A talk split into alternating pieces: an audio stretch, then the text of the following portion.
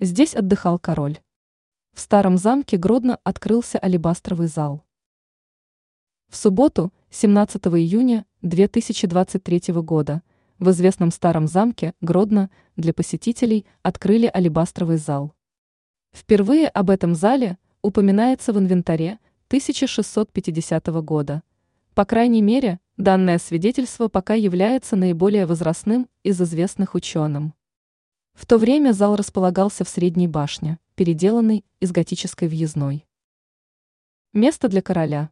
Как сообщает Белта со ссылкой на управление культуры Гродненского облсполкома, есть версия о том, что в этом помещении отдыхал король.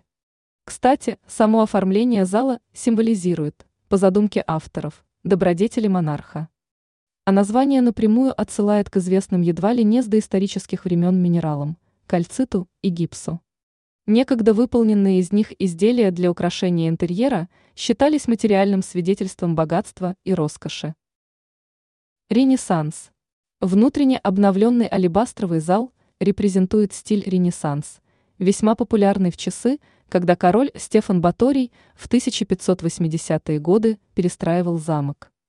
Что сразу бросается в глаза при посещении этого помещения? Камин – с многофигурной композицией и компонентами геральдики. Потолок привлекает внимание богатым рельефным убором. А вдоль стен посетителей приветствуют кариатиды и бюсты античных персонажей. Весьма впечатляет и то, что на этом фоне на каждой из стен представлена шикарная панорама Гродно 16 столетия из окон алебастрового зала. Реконструкция. Открытие этого зала подвело финишную черту под первой очередью реконструкции старого замка. Далее последует вторая очередь. Будут восстанавливать Королевский дворец и флигель. После стартует третья очередь. Начнется строительство угловой башни, хозяйственных построек и консервация Нижней церкви.